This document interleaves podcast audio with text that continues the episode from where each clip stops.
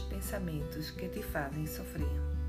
Lembre-se, são pensamentos e todo pensamento leva a um sentimento.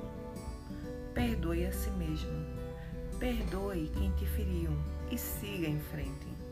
É impossível ser livre quando um sentimento negativo nos aprisiona. Vamos refletir um pouco? Todos acontecimentos, sejam eles positivos ou negativos, contribuem para nossa evolução como seres humanos.